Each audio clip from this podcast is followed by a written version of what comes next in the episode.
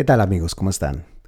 En este capítulo quiero hablarles acerca de pues lo básico, lo básico de cómo comprar una casa. La vez pasada, en el capítulo anterior, estábamos hablando de la importancia que es decidirse a comprar una casa.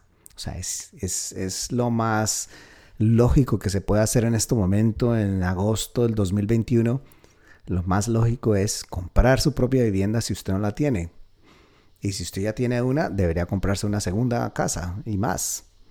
Pero este va a ser un episodio básico. Vamos a hablar sobre las cosas básicas de, acerca de comprar una casa. O sea que si usted, si usted ya ha comprado casas muchas veces, quizás este episodio no es, no es para usted. Sin embargo, quizás aprenda algo. Pero este está dirigido más que todo a usted que digamos, nunca ha comprado una casa, siempre estado en alquiler y estado pensando, mm, me gustaría comprar, pero no sé si puedo, no sé qué hacer. Bueno, vamos a hablar hoy acerca de eso. Entonces empezamos por lo básico. ¿Quién puede comprar una casa? Pues, ah, como estamos hablando de un tema, de un, estamos hablando desde un punto de vista, un podcast latino, tenemos que empezar desde la situación, la situación inmigratoria, ¿cierto? Si usted es un ciudadano, obviamente sí puede comprar una casa. Si usted es un residente, ¿puede comprar casa? Claro que sí. Bueno, ¿y qué, qué tal si usted no es residente? Si usted es, tiene papeles en trámite, si usted, em, si usted ni siquiera tiene papeles, o sea, ¿Qué posibilidad tiene usted de comprar una casa? Bueno, pues la verdad, tiene toda la posibilidad del mundo. En Estados Unidos las reglas son bien relajadas en cuanto a eso. Cualquier persona puede comprar una casa, desde que tenga el dinero, claro está. Eh, que le den un préstamo es otra cosa, pero si usted tiene, si usted tiene 200 mil dólares en el bolsillo, no importa aquí cuál es su estatus, usted va y se puede comprar una casa, no hay problema. Entonces, bueno, eso es por, por ese lado. Eh, ¿Qué es lo más importante para comprar una casa? ¿O ¿Cuáles son los primeros pasos? Empezamos por ahí. Digamos que usted se decide, bueno, yo quiero, quiero comprar mi casita, quiero comprar un apartamento. ¿Qué es lo primero que tengo que hacer? Bueno, le digo, lo primero que tiene que hacer no es ir a mirar, ir a mirar casas, no lo primero que tiene que hacer no es ir a hablar con una gente. Lo primero que tiene que hacer ni siquiera es ir a hablar con un banco. Ese no es el primer paso. El primer paso de comprar una casa, lo primero, primero que tiene que hacer es arreglar su estructura financiera y todo con base al crédito. El crédito va a ser lo más importante en la compra de una casa. Lo más importante es la, es la fundación, es la base, es la base. ¿Por qué? Porque a no ser de que usted tenga 300 mil dólares en efectivo para comprarse una propiedad, pues va a necesitar un crédito. Y como los créditos son tan fáciles, generosos para compradores de casa por primera vez, eh, lo mejor es obviamente sacar un préstamo de un banco. Entonces, pero para poder sacar un crédito, usted necesita dos cosas. Obviamente un poquito de dinero para, para poner el down payment, el enganche, pero eh, una de las cosas que va a necesitar es crédito y para tener, para que le den un crédito, usted necesita buen puntaje de crédito, buen puntaje de crédito. Entonces, por eso lo primero, lo primero que tiene que hacer, usted tiene que hacer, si usted se dedica, dice, bueno, voy a comprar una casa, ¿qué tengo que hacer?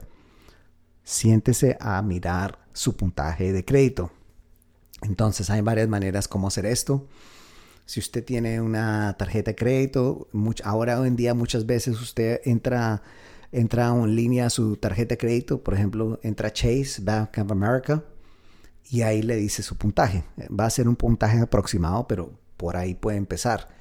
Si usted va a las, las websites de los credit bureaus como Equifax, TransUnion, usted puede también ahí eh, inscribirse y sacar su crédito. Yo uso uno que se dice, se llama MyFICO, M-Y-F-I-C-O. Usted va allá y se inscribe y le da un reporte de su crédito. aquí en Estados Unidos el crédito está proporcionado por tres bureaus, tres compañías, uh, Equifax, TransUnion y Experian. Entonces, con esas eh, tres credit bureaus, cada una le da un puntaje, cada una tiene su algoritmo, son parecidos, pero no son iguales. Entonces, entre las tres le dan un puntaje. Entonces, esas tres, usted cuando va a sacar su crédito, va a cualquier website y pide, pide el reporte del Three Credit Bureaus, o sea, de las tres, de los tres buros de crédito, y ahí le va, le va a dar su, le va a dar dos cosas. Le va a dar un puntaje y también le va a dar un reporte. Entonces, eh, el puntaje, pues dice el puntaje final, pero el reporte le dice es por qué tiene ese puntaje. Entonces, muchas de esas websites también le van a decir por qué su crédito está bueno, está malo, qué hay que hacer para mejorarlo, ¿no? Y entonces le va a dar unas pautas, le va a dar más o menos unos rangos de, de puntajes. Eh, empezamos por el puntaje mágico que es 740. Por encima de 740 usted está perfecto. Usted tiene los mejores créditos, usted tiene los mejores intereses, no tiene problemas para sacar préstamos. Ese es el, ese es el puntaje del que usted quiere llegar y aspirar, 740. 720 740, usted está bien, no excelente, pero está bien. Todavía tiene acceso a los los buenos préstamos, los créditos. Y está bien, 720. 700 es el mínimo para, para estar con los buenos préstamos. Ya es 700, 720 em, no tiene problema para el crédito, para el préstamo, pero el puntaje, el, el, interés no va a ser el mejor. Si usted tiene 740 y una persona que tiene un crédito de 740 y uno trae 700, el de 740 va, le van a dar un préstamo con menos interés. Cuando usted baja de 700 ya empieza a haber problemas. 680, 700, todavía usted tiene acceso a algunos programas de crédito, pero ya está empezando a, limitarse. Menos de 680 ya usted tiene problemas para, para sacar un préstamo. Hay préstamos para todos los créditos, pero debajo de 680 están muy limitados y usted va a poder, a estar pagando un interés bien, bien alto si, si le sacan el préstamo. Entonces, por eso el primer paso es ir y sacar su reporte de crédito y sacar su score. ¿Okay? Es muy importante, muy importante. Una cosa que usted va a sacar su score es, usted va, usted va a decir, bueno, pero ¿por qué mi score está bajo? ¿Por qué mi score no está como quiero?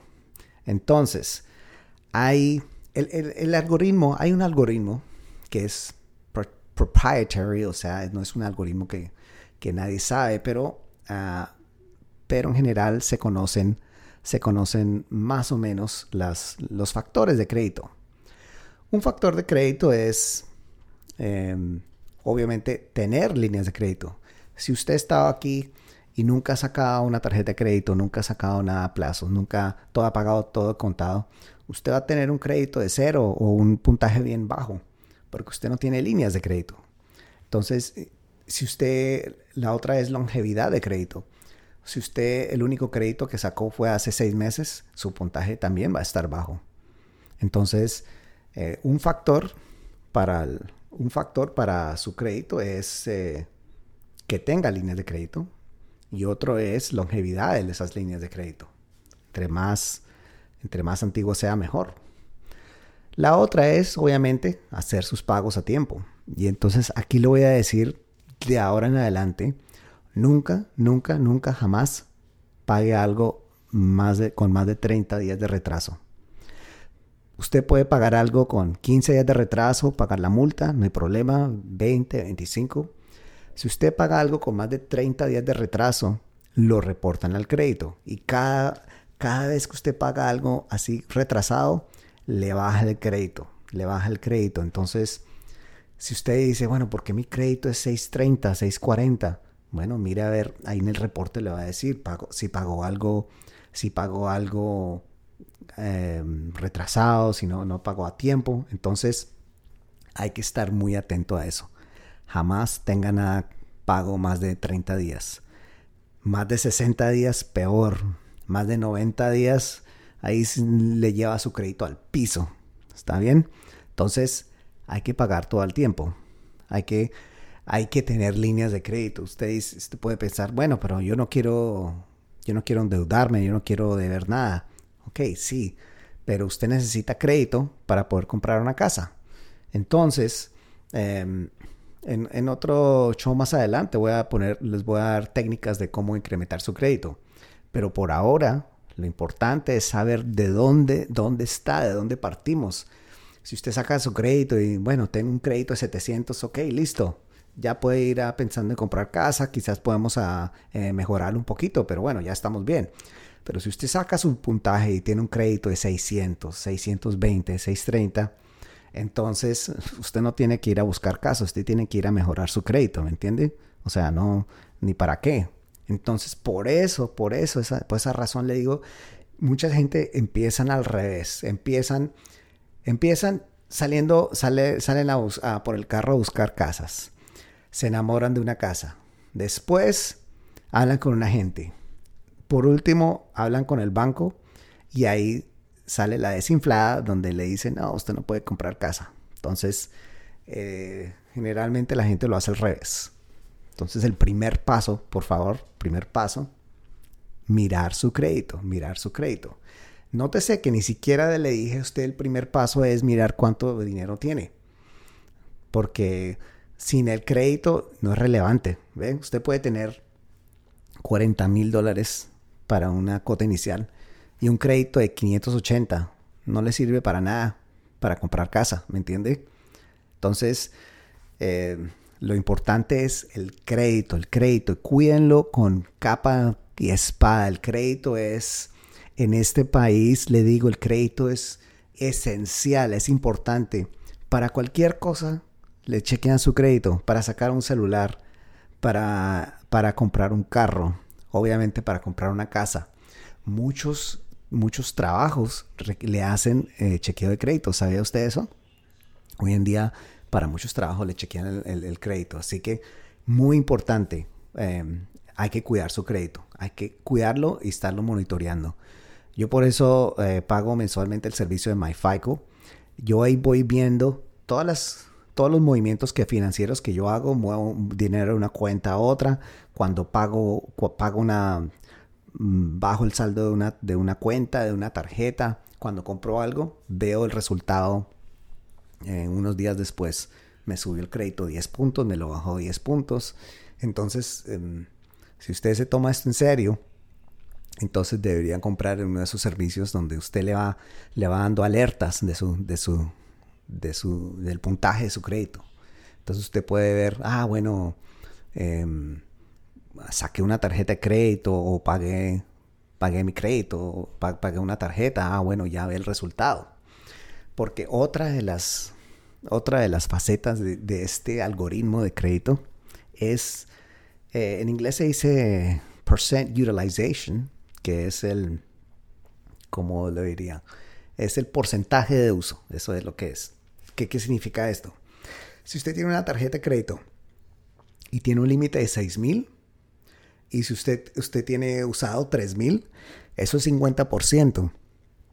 Y em, entre más use, em, menos, menos su puntaje. Lo ideal, lo ideal es tener el 15% de uso. O sea que si usted tiene un... Y eso es todo en total de sus, de, total de sus créditos. Entonces, por ejemplo, si usted tiene eh, tres tarjetas de crédito, cada una con un límite de 5 mil, va a ser un total de crédito de 15 mil.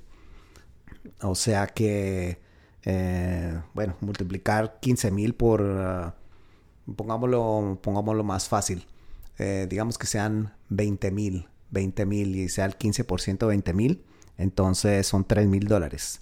En realidad, si usted tiene cuatro tarjetas que le, que le suman 20 mil dólares, no debería tener más de 3 mil dólares de saldo. Para tener un crédito 1A excelente, 740, ¿me entiende? Entonces, ya en, cuanto se está subiendo, eh, entonces se le, se le empieza a subir el, el 30%, eh, menos del 30% es, es aceptable, menos del 15% es ideal. Entonces, trate, trate de, no usar los límites de crédito. Por ejemplo, usted va a Macy's y tiene, tiene una tiene una, una tarjeta con un crédito límite de 3 mil dólares. No use más de mil dólares en esa tarjeta. Jamás. ¿Me entiende? Trate de tener el, el uso del crédito por debajo del 30% de lo disponible. Entonces tenemos tener el crédito bajo, el uso bajo, pagar todo a tiempo, tener líneas de crédito y esas, esas tres, ah, ah y, tener eh, la edad o longevidad de las líneas de crédito. Esas cuatro, esas cuatro, esos cuatro puntos son lo que mejor le da, mejor le da puntaje a su crédito. Entonces yo sé que esto es una charla un poquito larga, aburrida, pero es importante, es esencial. O sea, sin esto, e, esto es la base, sin esto no hay nada más. ¿Me entiende? Tiene que cuidar su crédito. Y aquí le voy a dar una, también un tip, un tip para, yo veo esto mucho entre el, público hispano y es eh, cosign, servir de fiador para alguien. Y esto fue algo que aprendí de mi mamá hace mucho tiempo y me ha servido mucho en la vida. Y es jamás, jamás por ningún motivo le sirva a usted de fiador, de cosigner a nadie, a nadie. Así me lo enseñó mi mamá. No le sirva de fiador ni a, ni a, ni a su hermano, ni a su tío, ni a su papá, ni a su mamá, ni a sus, ni a sus hijos, ni a nada. O sea, a nadie. ¿Por qué? Porque cuando usted, cuando usted firma por alguien, ay, quiero comprar un carro, pero necesito a alguien que me sirva de fiador. No, tranquilo, yo, yo lo pago. Cuando usted hace eso, primero usted no tiene control de si, si esa persona va a pagar a tiempo o no. Si esa persona paga, le, eh, paga tarde alguna cuenta, le afecta su crédito. No, le afecta su crédito, el de la otra persona también, pero principalmente a usted que está cuidando su crédito. Y segundo, le afecta el uso de su crédito.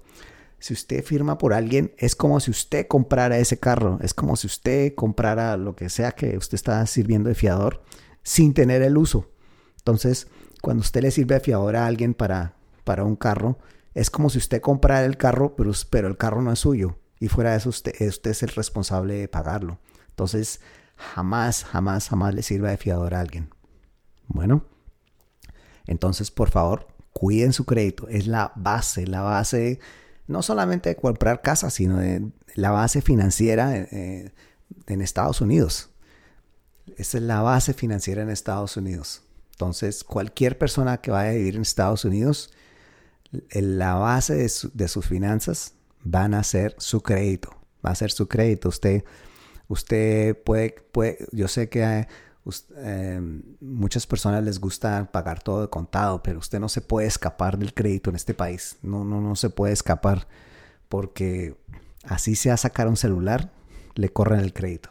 Entonces, eh, si usted le gusta pagar todo el contado, simplemente en su tarjeta de crédito a final de mes pague todo lo que pague todo lo que está ahí. Si, si acumuló mil dólares en compras, pague los mil dólares y así no tiene problemas. ¿Listo? Entonces, ese este ha sido mi charla sobre el crédito hoy. La base es la base, no solamente de comprar una casa, sino es la base, el fundamento de las finanzas en Estados Unidos. Y es la base para toda su, las finanzas es la, la, base para todo lo que usted vaya a hacer. Y entonces, y el crédito es la base de las finanzas. Entonces, por eso es tan importante, por eso me extiendo en este capítulo para hablarles sobre, sobre el crédito. Y eso que apenas estamos rasgando la superficie de lo que es el crédito. Estamos solamente hablando a grosso modo en términos generales de, lo importante que es el crédito y las, y las facetas que, que, llevan a un buen puntaje. Más adelante vamos a estar hablando más a fondo, pero es, es importante que se entienda la idea, la idea, ¿ok? Entonces, crédito fundamental, importante para cualquier persona que vaya a estar en Estados Unidos. Y si usted está en Estados Unidos, es importante para usted. Así que espero que les haya gustado, espero que le haya dado información relevante. Así que, bueno, suerte.